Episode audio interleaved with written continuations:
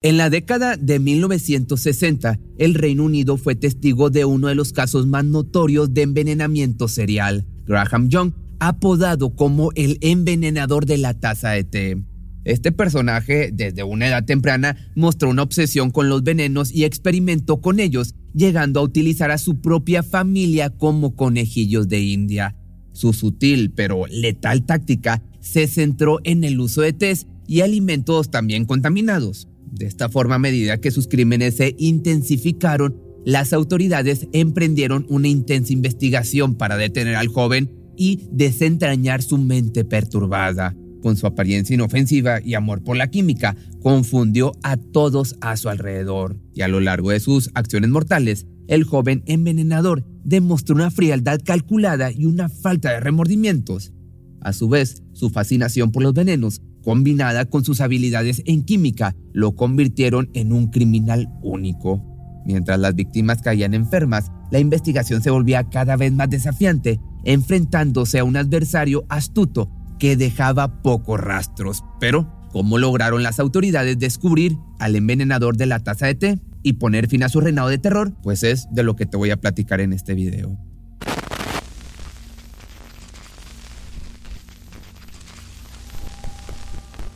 Desde su llegada al mundo el 7 de septiembre de 1947 en Nisden, cerca de Londres, Graham Frederick Young fue protagonista de una vida teñida por la tragedia y la singularidad.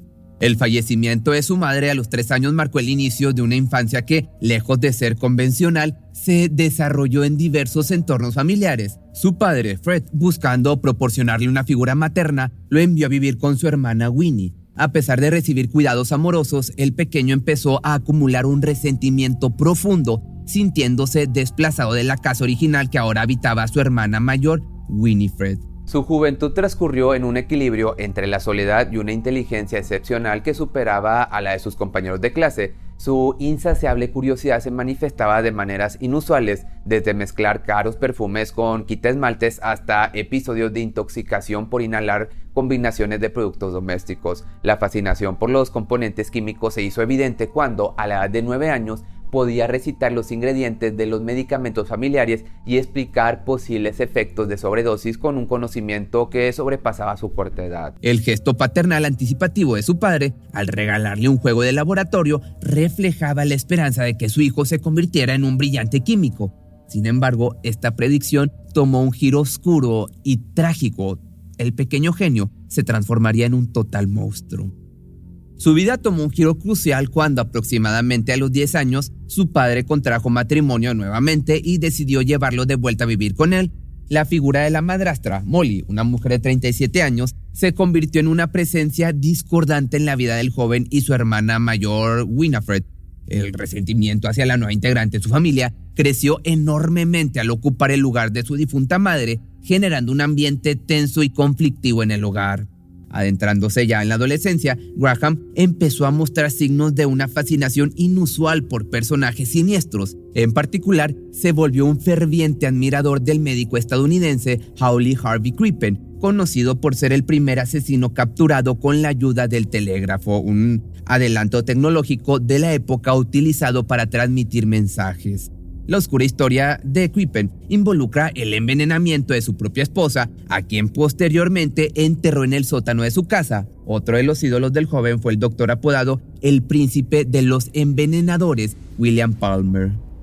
Palmer fue ejecutado por poner estricnina en el té de un amigo, un potente veneno que es mayormente utilizado para quitarle la vida a los caninos. Además, el hombre tenía un historial más siniestro, incluyendo la sospecha de haberle quitado la vida a su hermano, suegra y cuatro de sus propios hijos, quienes perdieron la vida por convulsiones antes de cumplir un año de nacidos.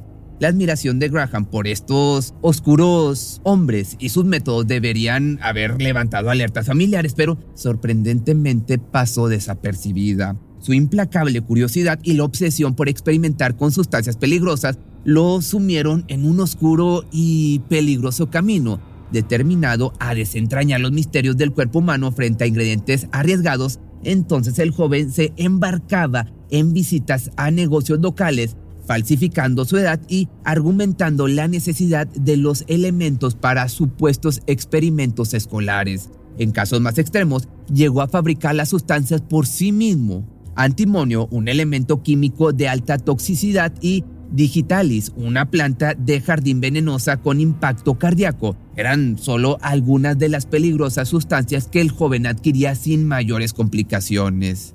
Graham, siendo un autodidacta, acumuló un conocimiento químico que rivalizaba con el de un estudiante universitario, todo adquirido en horas interminables en la biblioteca.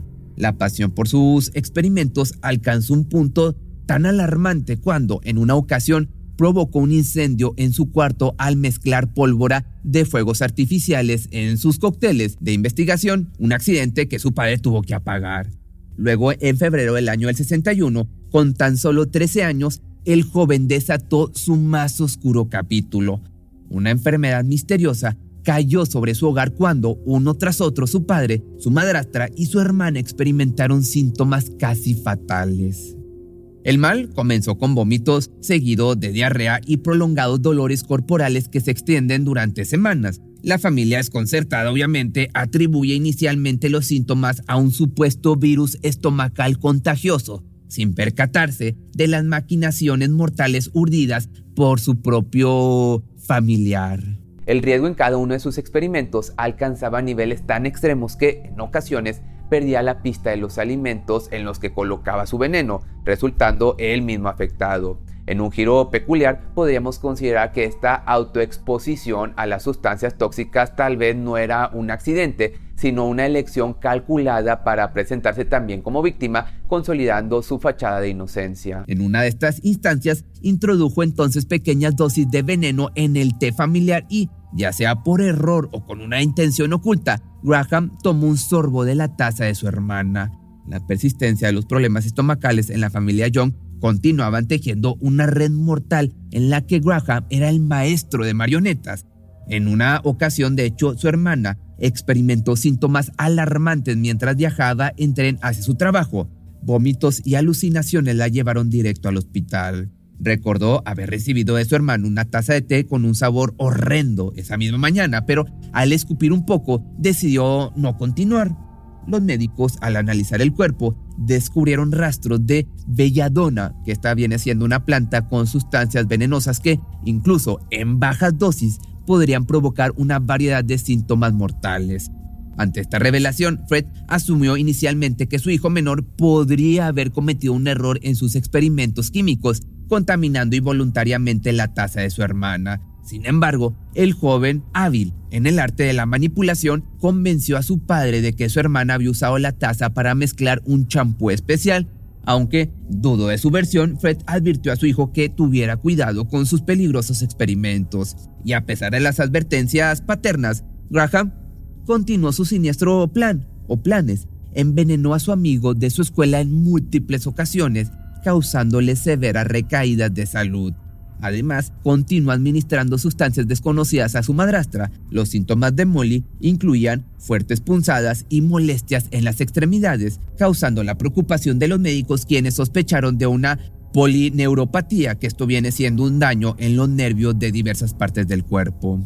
En 1962, los problemas de su madrastra regresaron con fuerza. Los especialistas diagnosticaron ataques de bilis mientras ella se retorcía de dolor en su cama. El 21 de abril del año 62, Fred encontró a su esposa desvanecida en el jardín, retorciéndose de dolor y con espuma saliendo de su boca. Aunque el hombre la llevó de inmediato al hospital, poco pudieron hacer los médicos, pues Molly perdió la vida esa misma noche. Un año después de un supuesto accidente colectivo, los especialistas atribuyeron los problemas de salud de Molly a una compresión en su médula espinal Siguiendo la sugerencia de su hijastro, su cuerpo fue cremado dos días después, marcando lo que él consideraba el crimen perfecto. Por otra parte, los trastornos estomacales se propagaron entre amigos, familiares y compañeros de clase Graham. Su padre también fue hospitalizado con una extraña intoxicación. La tía Winnie, conocedora de la fascinación de Graham por venenos, empezó con esto a desconfiar de los síntomas generalizados. La confirmación llegó a través de un profesor intrigado por las actividades químicas del joven. Al abrir su casillero escolar descubrió botellas de veneno, recortes de diarios sobre asesinatos y dibujos bastante perturbadores. Así que después de una consulta con un psiquiatra, el profesional aconsejó a su padre llamar a la policía debido a las confesiones perturbadoras del joven. Los análisis de sangre y orina del padre revelaron huellas de antimonio y arsénico, explicando de esta manera sus malestares frecuentes.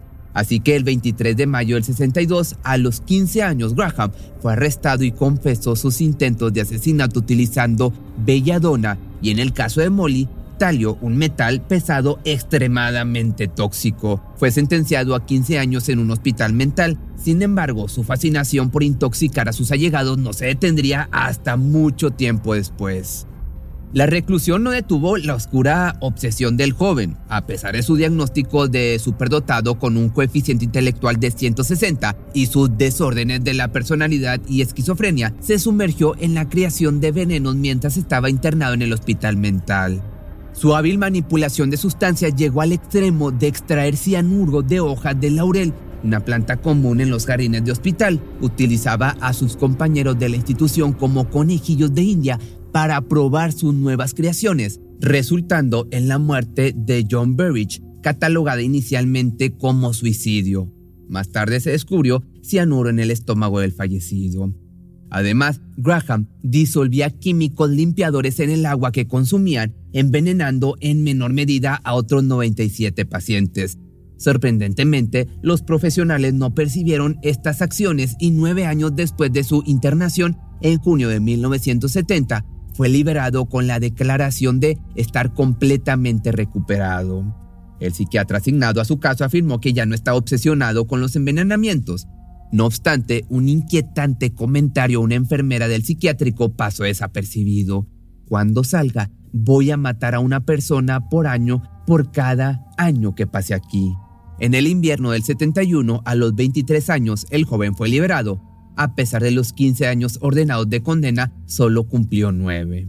Solo tuvieron que pasar 48 horas después de su liberación para que volviera a intoxicar un, que se volviera a intoxicar una nueva víctima. Esta vez se trató de un compañero de habitación en el refugio donde se hospedaba. Graham le ofreció un vaso con agua. El hombre experimentó mareos intensos, náuseas y dolores en, los, en las partes nobles. La policía descubrió más tarde informes de otros huéspedes del hospital con síntomas muy similares instalado temporalmente en la casa de su hermana, a pesar de haber sido una de sus víctimas anteriores, Winifred creyó en la rehabilitación del joven.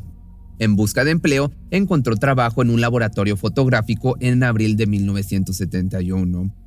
Aunque informó a sus empleadores sobre su historial penal y su tiempo en un psiquiátrico, las autoridades no realizaron un seguimiento adecuado. Sus jefes, en cambio, impresionados por su aparente inteligencia y actitud, lo consideraron un empleado formidable y su familia esperaba que finalmente llevara una vida normal. Sin embargo, este joven no pudo resistir sus impulsos venenosos. Como encargado de servir té y café, comenzó a envenenar a sus compañeros de trabajo. Actuando con aparente inocencia, se encargaba de revolver las tazas de té y lavar los utensilios, sembrando de nuevo el veneno en su entorno. John continuó su serie mortal de envenenamientos esta vez utilizando talio en cócteles letales que afectaron a varios de sus colegas en el laboratorio fotográfico. Los síntomas incluyeron vómitos, diarreas, náuseas y calambres estomacales. Aunque los médicos inicialmente pensaron que era un virus, las consecuencias mortales se hicieron evidentes cuando su jefe Bob Egot murió a causa de una polineuritis aguda. Otros compañeros como Fred Biggs, Peter Box, Diana Smart y David Hewson también sufrieron efectos devastadores después de consumir los test preparados por Graham. Después de la muerte de Biggs, la policía inició una investigación poniendo fin al oscuro reinado del envenenamiento del joven. El juicio de Graham Young comenzó el 19 de junio de 1972 y duró 10 días. Inicialmente afirmó ser inocente, pero al presentar su diario íntimo como una fantasía para una novela, nadie le creyó. Fue declarado culpable y condenado a cuatro cadenas perpetuas. Graham sonrió al escuchar la sentencia y luego confesó sus crímenes, expresando su falta de remordimientos, afirmando que sentía el vacío de su alma. Así que, apodado como el envenenador de la taza de té por la prensa, John prefirió ser recordado como el envenenador del mundo. En prisión se hizo amigo de notorios criminales, compartiendo de esta manera su fascinación por los nazis. Luego, el 1 de agosto de 1990, Graham fue encontrado sin vida en su celda de la prisión de Parkhurst, oficialmente debido a un infarto a la corta edad de 42 años. Sin embargo, hay especulaciones sobre si fue envenenado por compañeros que le temían o si él mismo causó su muerte. A pesar de su lado oscuro, Graham fue recordado con cariño por dos de sus compañeros criminales y, por otra parte, su historia inspiró una película llamada El Manual del Chico Envenenador. Su influencia también se vio reflejada en una canción llamada Poison y en el caso de una joven japonesa que en el año 2005 envenenó a su madre inspirada por su ejemplo y llevaba un blog similar al diario del inglés. Si te gustó este video no olvides seguirme en mis dos canales de YouTube que me encuentras como Pepe Misterio y Pepe Misterio Shorts.